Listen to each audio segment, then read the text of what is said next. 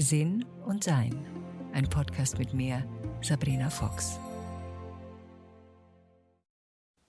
Sexualität. Tja, was für ein Thema.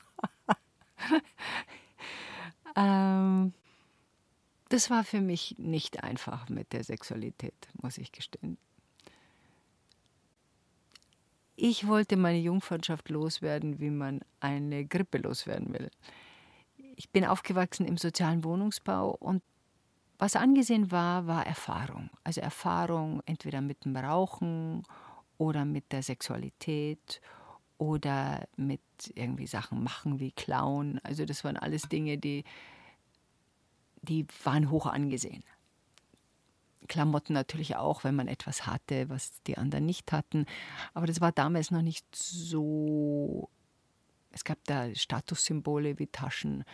Ich bin 58 geboren, das gab es da einfach noch nicht. Aber es gab natürlich bestimmte Dinge, die man haben wollte, wie bestimmte Rollschuhe und bestimmte Barbie-Puppen und bestimmte äh, Fahrräder. Aber alles andere hat sich noch so ein bisschen in Grenzen gehalten.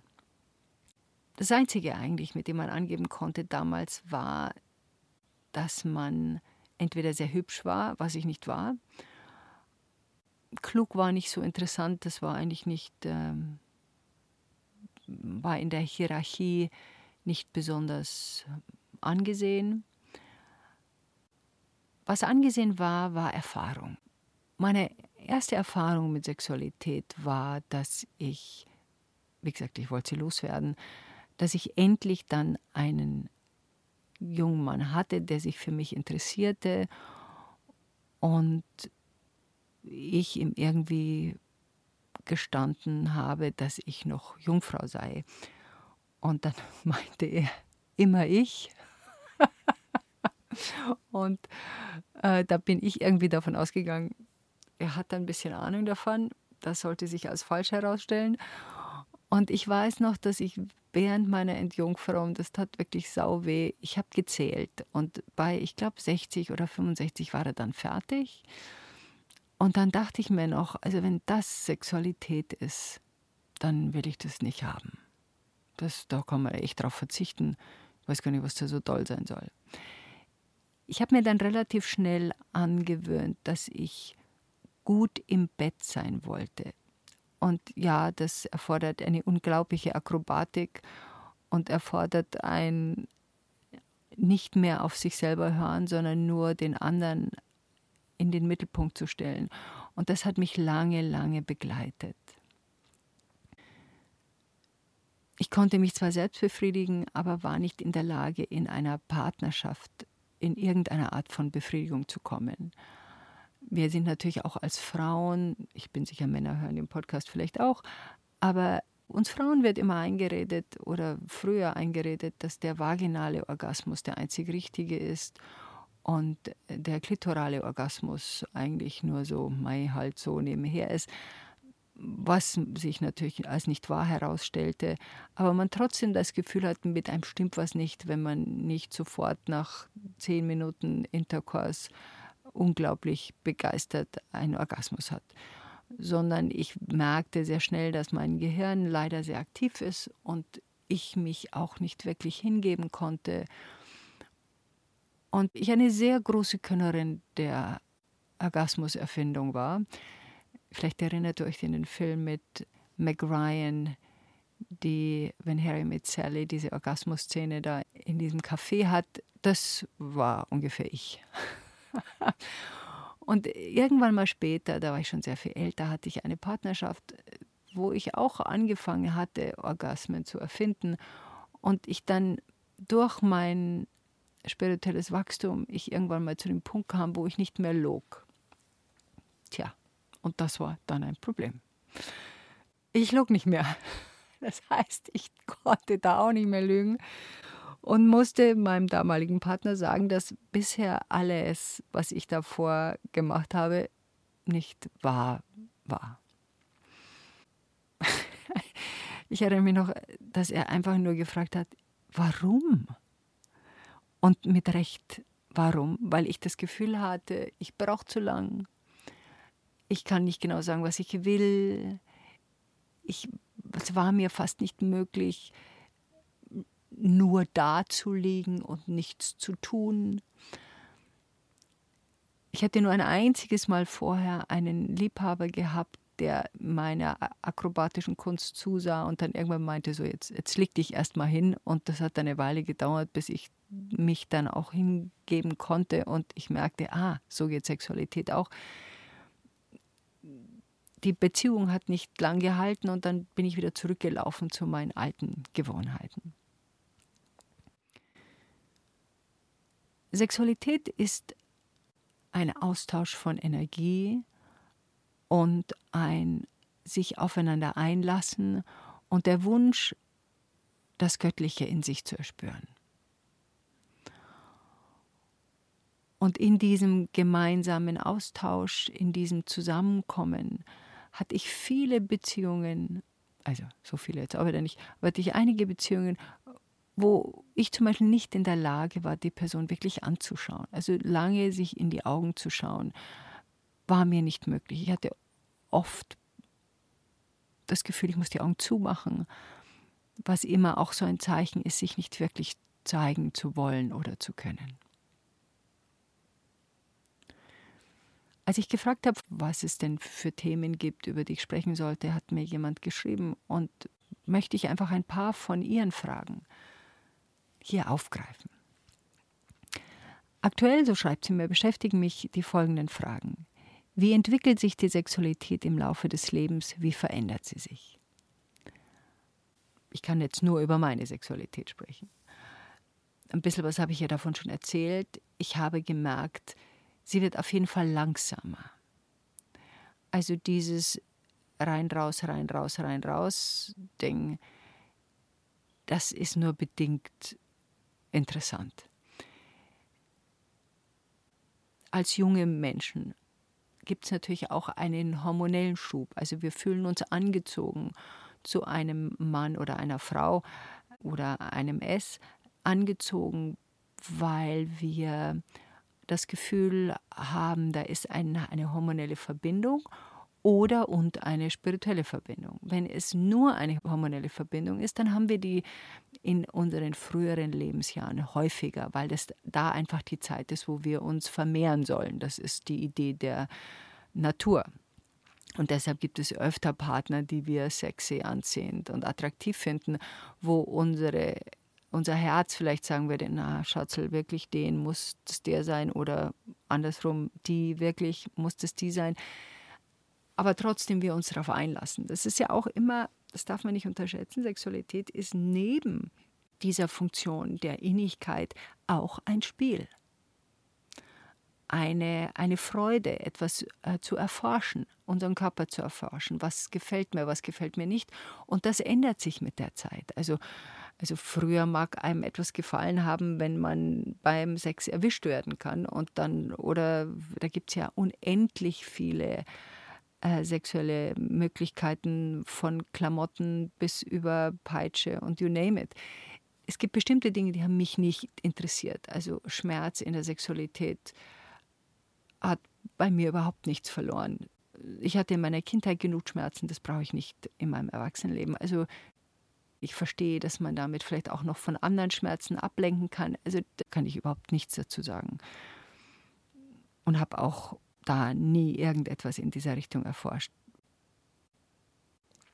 Wenn wir älter werden, verändert sich natürlich unsere Sexualität, weil wir auf eine andere Innigkeit Wert legen. Und wenn wir dieses Spiel lange genug gespielt haben, erinnern uns, Sexualität ist auch immer ein Spiel, sind manche von uns auch dann irgendwann einmal vorbei mit dem Spielen die wollen es nicht mehr spielen. Wenn der Partner das dann auch nicht mehr mitspielen will oder nicht mehr so oft mitspielen will, dann ist es ja auch, finde ich, ganz okay. Das Problem ist halt nur, wenn einer noch will und der andere nicht. Eine Freundin von mir hat mir erzählt, die ist äh, Scheidungsanwältin.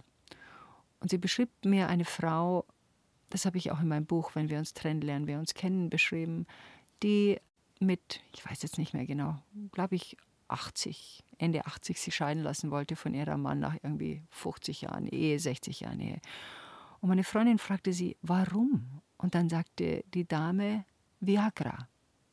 Ich dachte, das hört irgendwann mal auf. Und er nimmt jetzt Viagra und das geht jetzt weiter und jetzt kann ich nicht mehr. Also diese Aussage kann zwei verschiedene Gründe haben. Einmal ist Sexualität hat er nie Spaß gemacht und jetzt geht es noch weiter. Oder Sexualität hatte ihr mal Freude gemacht, aber jetzt nicht mehr. Dann war die weitere Frage, die kam, welchen Einfluss kann die innere Arbeit auf die Sexualität haben? Jede Menge natürlich, weil wir eine andere Art von Innigkeit haben wollen und vielleicht in einer gewissen, sagen wir mal, Hot Sexuality, also wo man jetzt, was weiß ich, mal im Aufzug miteinander schläft, dann plötzlich nicht mehr so interessant ist, wie das noch vielleicht war, wenn man mal 23 war und das noch irgendwie schick fand. Also ich bin schon sicher, dass da einiges da passiert. Das ist, glaube ich, natürlich auch individuell verschieden. Es gibt ja auch Menschen, die dann die Sexualität komplett einstellen möchten. Nicht gezwungenermaßen wie beim Zölibat, sondern wirklich nicht mehr haben möchten, weil es sie schlichtweg nicht mehr interessiert. Das passiert natürlich auch. Eine weitere Frage ist, wie kann man damit umgehen, wenn einer der Partner sozusagen nicht mitkommt und den Leistungsmodus nicht verlassen kann, beziehungsweise will, beziehungsweise Angst hat, dass keine andere Art der Sexualität als die vertraute so erfüllend sein kann? Diese Frage kam von einer Frau, also offensichtlich spricht sie von ihrem Mann. Männersexualität hat natürlich viel damit zu tun, dass ihr Penis steif wird. Im Alter geht es von der fokussierten Blick auf die Geschlechtsorgane, auf das Ganzkörpergefühl. Deshalb, wenn ein Penis nicht mehr das macht, was er eigentlich tun soll, ist es für Männer oft eine Riesenpanik. Und die Angst, sich mitzuteilen, drückt sich daher aus, dass sie keinen Sex mehr haben wollen, weil sie Angst haben, dass ihr Freund nicht mehr so mitmacht, wie sie das bisher gewohnt waren. Die Frage deutet aber auf etwas anderes hin. Die Frage deutet darauf hin, dass ihr Mann sehr wohl die Sexualität, wie sie sie bisher hatten, noch haben will, aber sie für sie nicht mehr erfüllend ist. Und jetzt ist die Frage, wo wollen wir hingehen damit? Wenn der Partner nicht bereit ist, etwas anderes auszuprobieren, was einfach manchmal passiert in Sexualität, steht man so ein bisschen vor der Wand. Das Einzige, was hilft, ist wirklich ausprobieren und schauen, findet man gemeinsame Interessen oder findet man eine Möglichkeit, gemeinsam Dinge neu zu gestalten. Und da auch wirklich zu sagen, das ist nicht mehr erfüllend für mich. Kann ich trotzdem meinem Mann einen Gefallen tun es ist immer so eine Mischung zwischen, wenn es völlig dagegen ist und wenn es mir überhaupt keinen Spaß mehr macht, dann finde ich es unpraktisch. Ist es allerdings so, dass ich sagen kann, mei, er freut sich drüber, hm, stört mich jetzt nicht weiter. Es klingt jetzt ein bisschen technisch, ähm, aber es ist so eine Gefühlsfrage. Habe ich das Gefühl, er hört mich und ähm, kann ich ihm eine Freude machen oder habe ich das Gefühl, er hört mich nicht, ich bin hier eine Verpflichtung. Und da, glaube ich, hakt es. Das ist das, was ähm, eine aufmerksame Betrachtungsweise braucht und auch ein Gespräch. Und es gibt auch da Sexualtherapeuten, zu denen man gehen kann, mit denen man sich austauschen kann. Es gibt super tolle Bücher dafür. Also da äh, braucht es einfach eine Möglichkeit der, des Nachforschens. Was tun, war eine andere Frage, wenn der Körper sich plötzlich öfter verschließen statt sich öffnen will. Während jede andere Art von körperlicher Nähe mit demselben Partner sich gut, authentisch und geborgen anfühlt. Das kenne ich auch. Ich glaube, das hat etwas mit den Wechseljahren zu tun, in der sich der Körper auch verändert. Also in manchen Fällen der Wechseljahre und was ich jetzt hier sage, lege ich in eine Neutralität, weil ich von verschiedenen Freunden wie von mir verschiedene Erfahrungen gemacht habe. Und die lege ich jetzt einfach mal alle raus und dann könnt ihr mal schauen, ob da vielleicht irgendwas dabei ist.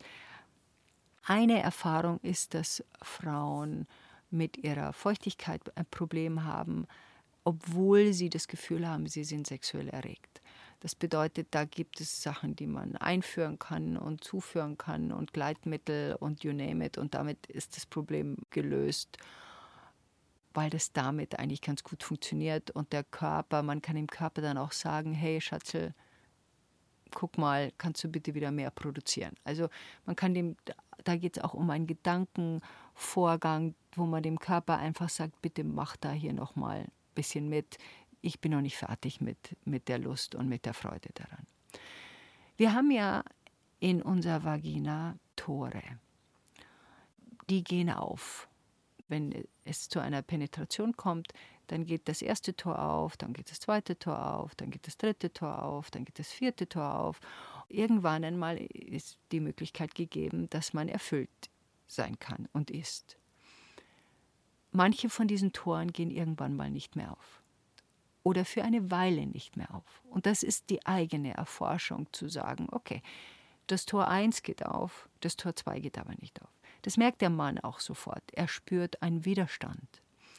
Und dieser Widerstand, den gibt es in zwei verschiedenen Variationen. Einmal nur Widerstand ohne Schmerz und einmal Widerstand mit Schmerz. Ist es ein Widerstand ohne Schmerz, dann ist es trotzdem eine Erforschung, was dieses zweite Tor braucht. Warum das nicht aufgeht. Der Körper lügt nicht. Das will er gerade nicht. Ob wir zu einem Ergebnis kommen, wir wollen ja immer gerne wissen, warum, das ist eine Erforschung, die wir selber machen müssen. Okay, gibt es ein Problem in der Partnerschaft? Gibt es ein Problem in meiner Sexualität? Gibt es ein Problem mit meiner Lust? Gibt es ein Problem mit unserem Schlafzimmer? Gibt es ein Problem mit meinem Gefühl von, ich will aber jetzt mal Ruhe haben? Gibt es ein Problem mit unserer Beziehung? Also, oder ist es eben eine hormonell bedingte Veränderung, die da gerade stattfindet und zu der ich keine Antwort habe? Ich weiß nur, das zweite Tor geht nicht auf. Das kann man auch so mitteilen. Ich meine, der andere kriegt es ja auch mit. Das zweite Tor geht nicht auf. Okay, dann kann man schauen, gibt es andere Möglichkeiten, um sich miteinander zu erfreuen, ähm, dass ich dann vorschlagen würde, wenn man denn Lust auf Sexualität hat. Oder sagt mir das, ich habe gerade keine Lust auf Sexualität, mach aber irgendwas mit, was ich eigentlich nicht will. Also und das ist, glaube ich, muss man es erforschen. Das andere, was passiert ist, dass das Tor nicht aufgeht und selbst wenn man das Gefühl hat, man möchte aber gerne, also man, man spürt eine gewisse Erregung, man hat auch eigentlich, das eigentlich nehme ich weg, man hat auch Lust, ist ein bisschen besorgt, dass es weh tut, weil man neuerdings feststellt, dass dieses Tor nicht wirklich aufgeht und selbst wenn man so ein bisschen intensiver, der Mann dann ein bisschen intensiver reingeht, es dann wirklich schmerzt. Und das tut einfach sau weh.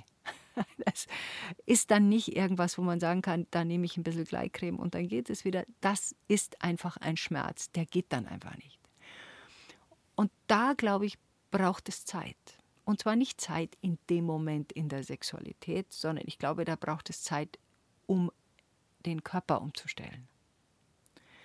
Ich glaube, da gibt es eine, eine Phase der Zeit, in der die Vagina wieder mehr Feuchtigkeit produziert von selber oder eben Gleitcremes dann wieder besser wirken. Aber in dieser Zeit, wo dieser Schmerz da ist, ist es völlig ausgeschlossen, finde ich, diese Sexualität in dem Fall zuzulassen. Und wenn, wenn man einen Partner hat, der sensibel ist, da will der das auch nicht. wenn er seiner Frau zuschauen muss, wie sie und das nicht aus Begeisterung tut, dann, dann macht es ihm auch keinen Spaß und keine Freude vor allen Dingen. Also ich glaube, das sind diese Erfahrungen, die ja jeder von uns auch so ein bisschen selber erforscht und auch Zeit braucht, um sich nicht mit der Realität anzulegen. Also das ist ein wirklich Credo von mir. Es ist, was es ist. Don't fight reality. Lege dich nicht mit der Realität an. Es hilft, sich mitzuteilen, dem anderen zu sagen, du, ich weiß nicht, was da los ist. Ich kann es dir nicht sagen.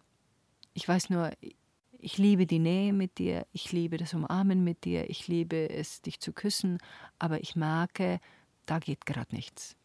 Und ich habe es erforscht und ich habe noch keine Antwort gefunden. Außer natürlich, du hast es erforscht und hast eine Antwort gefunden. Das ist natürlich sehr praktisch, wenn man das mitteilt.